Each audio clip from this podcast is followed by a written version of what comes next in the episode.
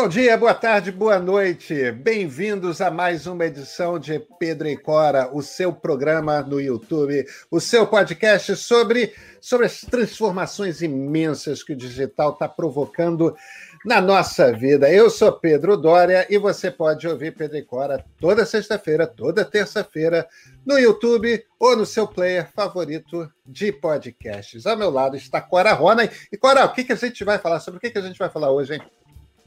Olha, nós vamos falar sobre uma coisa que, a princípio, é super legal. Só que, pensando bem, é o Sleeping Giant.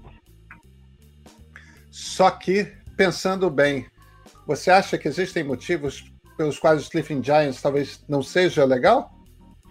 Vem com a gente que a gente conta.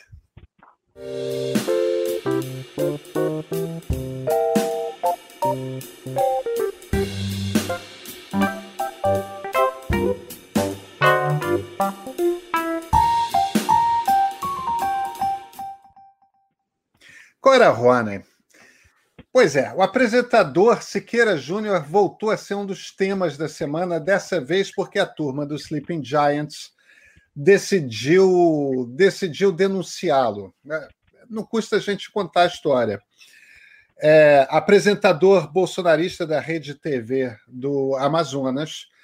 O programa dele é transmitido nacionalmente, faz um baita de um sucesso entre os bolsonaristas e o cara foi decidir provocar, sendo homofóbico, justamente na semana em que estava se celebrando o orgulho e a diversidade LGBTQ+. Pois bem, a turma do Sleeping Giants entrou. O que é o Sleeping Giants? O Sleeping Giants Brasil é a versão tupinambá do Sleeping Giants americano.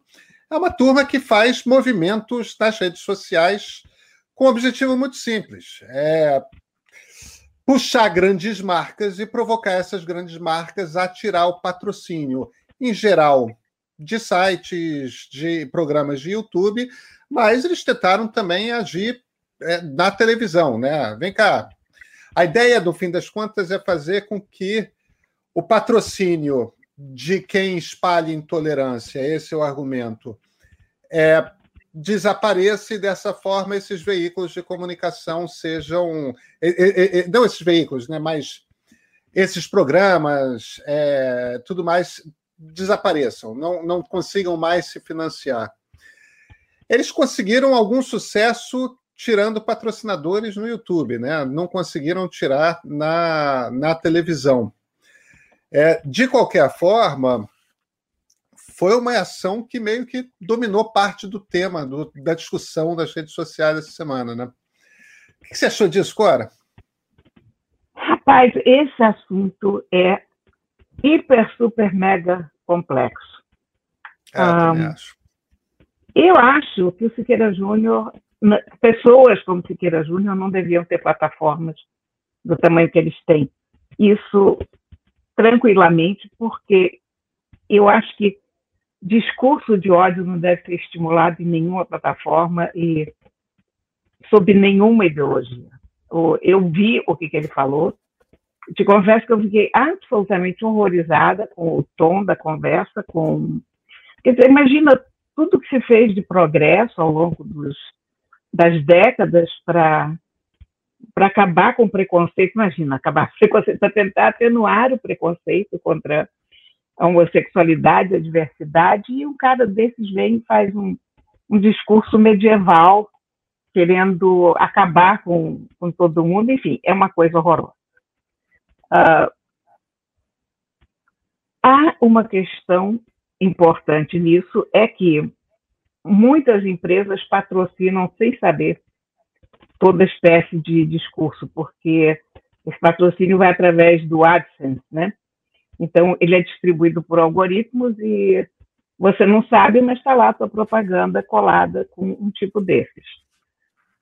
Um, ok, vamos chamar a atenção das empresas. Olha aqui, empresas, vocês vão continuar patrocinando essa figura? Mas aí eu acho que tem um, uma terceira ponta dessa história que é muito complicada quem é que chama a atenção? Quer dizer, quem é o juiz? Porque o Sleeping Giant, no fim, ele acaba sendo uma espécie de tribunal da internet.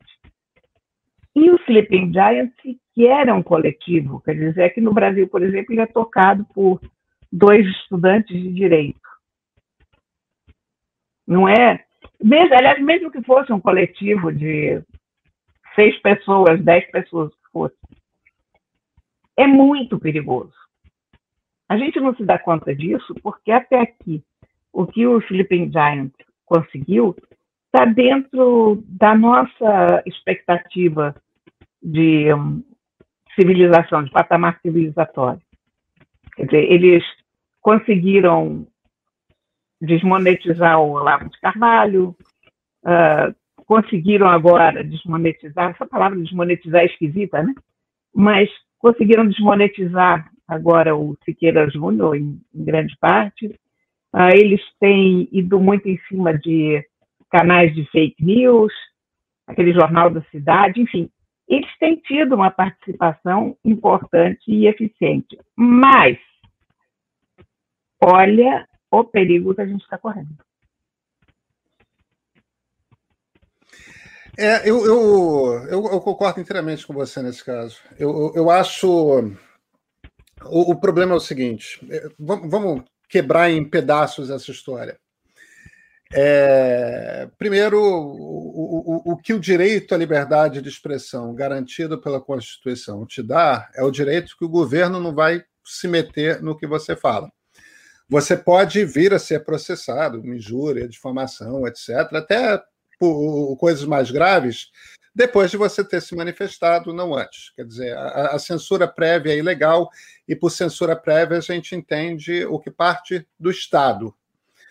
É, uma circunstância completamente distinta é, e isso é um recurso legítimo de qualquer democracia, que é o boicote. No fim das contas, o que o Sleeping Giants promove é isso. É, olha, determinadas empresas, sabendo ou não, estão estão boicotando, estão patrocinando.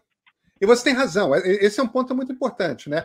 Muitas vezes, por conta dessa mídia programática, dessa publicidade que é distribuída por algoritmo, o Magazine Luiza, por exemplo, patrocinava o Siqueira Júnior, não sabia, agradeceu ao aviso do Sleeping Giants e bloqueou que as suas publicidades na internet chegassem na página dele, de forma que dinheiro do Magazine Luiza não vai para lá. Não foi a única marca que fez isso, não. Outras marcas fizeram. É, então você tem isso, né? Você traz a informação e você promove um boicote. É, marca X, marca Y.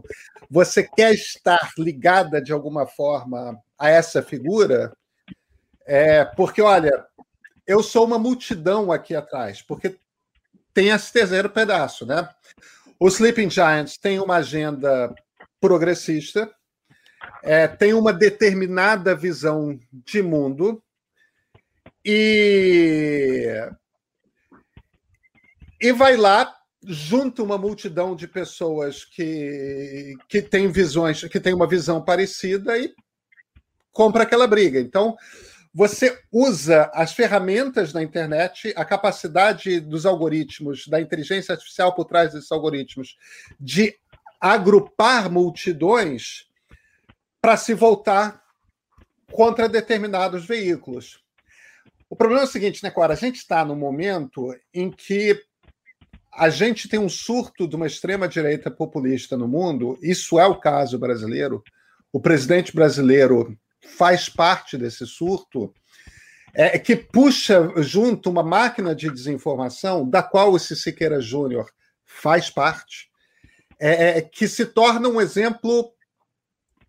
É muito difícil você ser contra, a não sei que você seja bolsonarista, você acha que o Siqueira Júnior é um problema, entendeu? É, então o boicote parece muito legítimo. Agora, é, uma, é, é um grupo que existe essencialmente para promover o boicote. O problema é, e quando eles erram? É, há algum tempo isso aconteceu. Eles começaram a pensar por que um determinado jornal do Paraná tem alguns colunistas que são bolsonaristas, nem todos, mas alguns jornalistas, alguns dos colunistas são bolsonaristas. eles começaram a atacar outros jornalistas do jornal. Vem cá, você continua participando? Você, o que você acha desse seu jornal, do jornal onde você trabalha? É, financiar, pagar o salário, pagar por colunas de fulano, beltrano e cicrano.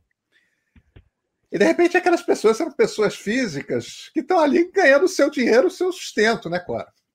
É tipo, é de uma covardia você usar a, a, a, a força da multidão, entendeu? Que simplesmente te acompanha. Aí, de repente, esse troço te dá um poder de vida ou morte. E vem cá, e quando o Bolsonaro passar e a gente voltar a ter um governo normal? Um governo do PT, um governo do PSDB, um governo do DEM, um governo do PSOL, é, quando a gente voltar à democracia brasileira normal, com aquela corrupçãozinha, com aqueles problemas de sempre, com esquerda contra direita, tudo mais, mas voltamos a uma democracia normal. Aí o Sleeping Giants ataca quem? Ataca a oposição? Tem partido? É, isso é. Eu acho. Eu, eu tenho a mesma ambivalência que você. Eu acho eu acho que é um poder perigoso. É, e, e, eu estou completamente de acordo com o que fizeram a respeito do Siqueira Júnior. Mas é um poder pois é. perigoso. É.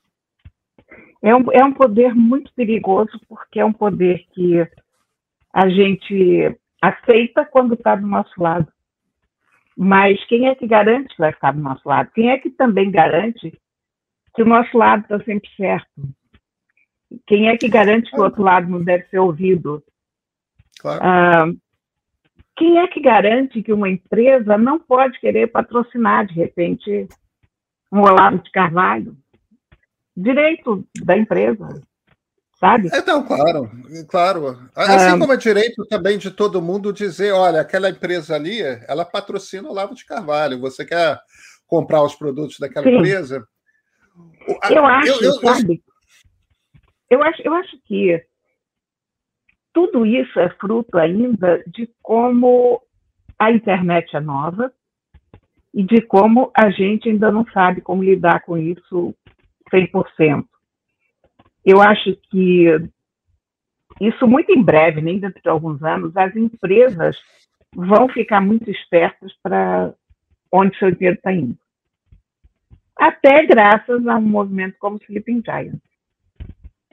Quer dizer, você amanhã não vai correr o risco, porque você já sabe que isso aconteceu, que isso é possível, de botar o dinheiro no, numa pessoa que promove o ódio, que promove a, a intolerância.